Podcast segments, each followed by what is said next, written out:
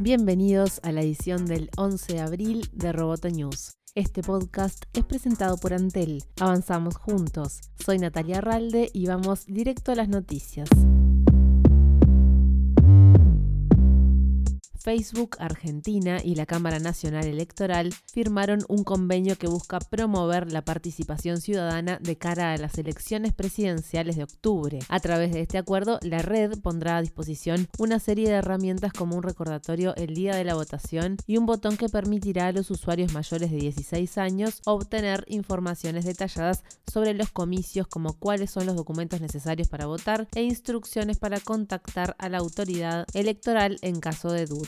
Según datos de Facebook, son 32 millones los argentinos que ingresan a la plataforma mensualmente más de 3.500 empleados de Amazon firmaron una carta de demanda para que la compañía se reoriente hacia un menor impacto ambiental. La carta, dirigida al CEO Jeff Bezos y a la junta directiva, pide un plan para toda la compañía respaldado por seis principios. Incluyen una transición completa lejos de los combustibles fósiles y la priorización del impacto climático al tomar decisiones de negocios. Somos una empresa que entiende la importancia de pensar en grande, asumir la responsabilidad de los problemas difíciles y ganarse la confianza, dice la carta. Estos rasgos han convertido a Amazon en un innovador global, pero no se encuentran en el enfoque de la compañía para el cambio climático.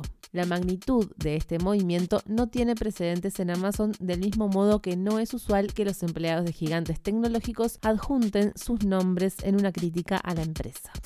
Los investigadores de Microsoft han trabajado con una universidad china en inteligencia artificial que podría usarse para vigilancia y censura, lo que provocó malestar en Estados Unidos, según señala el Financial Times. Tres artículos publicados entre marzo y noviembre del año pasado fueron coescritos por académicos de Microsoft Research Asia en Beijing e investigadores afiliados a la Universidad Nacional de Tecnología de Defensa de China. Uno de los documentos describe un nuevo método de inteligencia artificial para recrear mapas ambientales detallados mediante el análisis de rostros humanos que según los expertos podrían tener aplicaciones claras para la vigilancia y la censura. El documento reconoce que el sistema proporciona una mejor comprensión del entorno no visto por la cámara y que puede tener una variedad de aplicaciones de visión. La novedad de esta alianza llega en un momento en que las autoridades estadounidenses miran de cerca las asociaciones académicas con Beijing debido a los temores de que estudiantes y científicos que trabajan en tecnologías de frontera puedan terminar ayudando al ejército chino. La semana pasada, por ejemplo, el MIT cortó relaciones con el grupo de telecomunicaciones Huawei y lanzó un proceso de revisión de riesgo elevado para sus colaboraciones en China. Por su parte, Microsoft defendió la investigación y dijo que es parte de un esfuerzo mundial de sus científicos para trabajar con sus homólogos internacionales en temas de tecnología de vanguardia.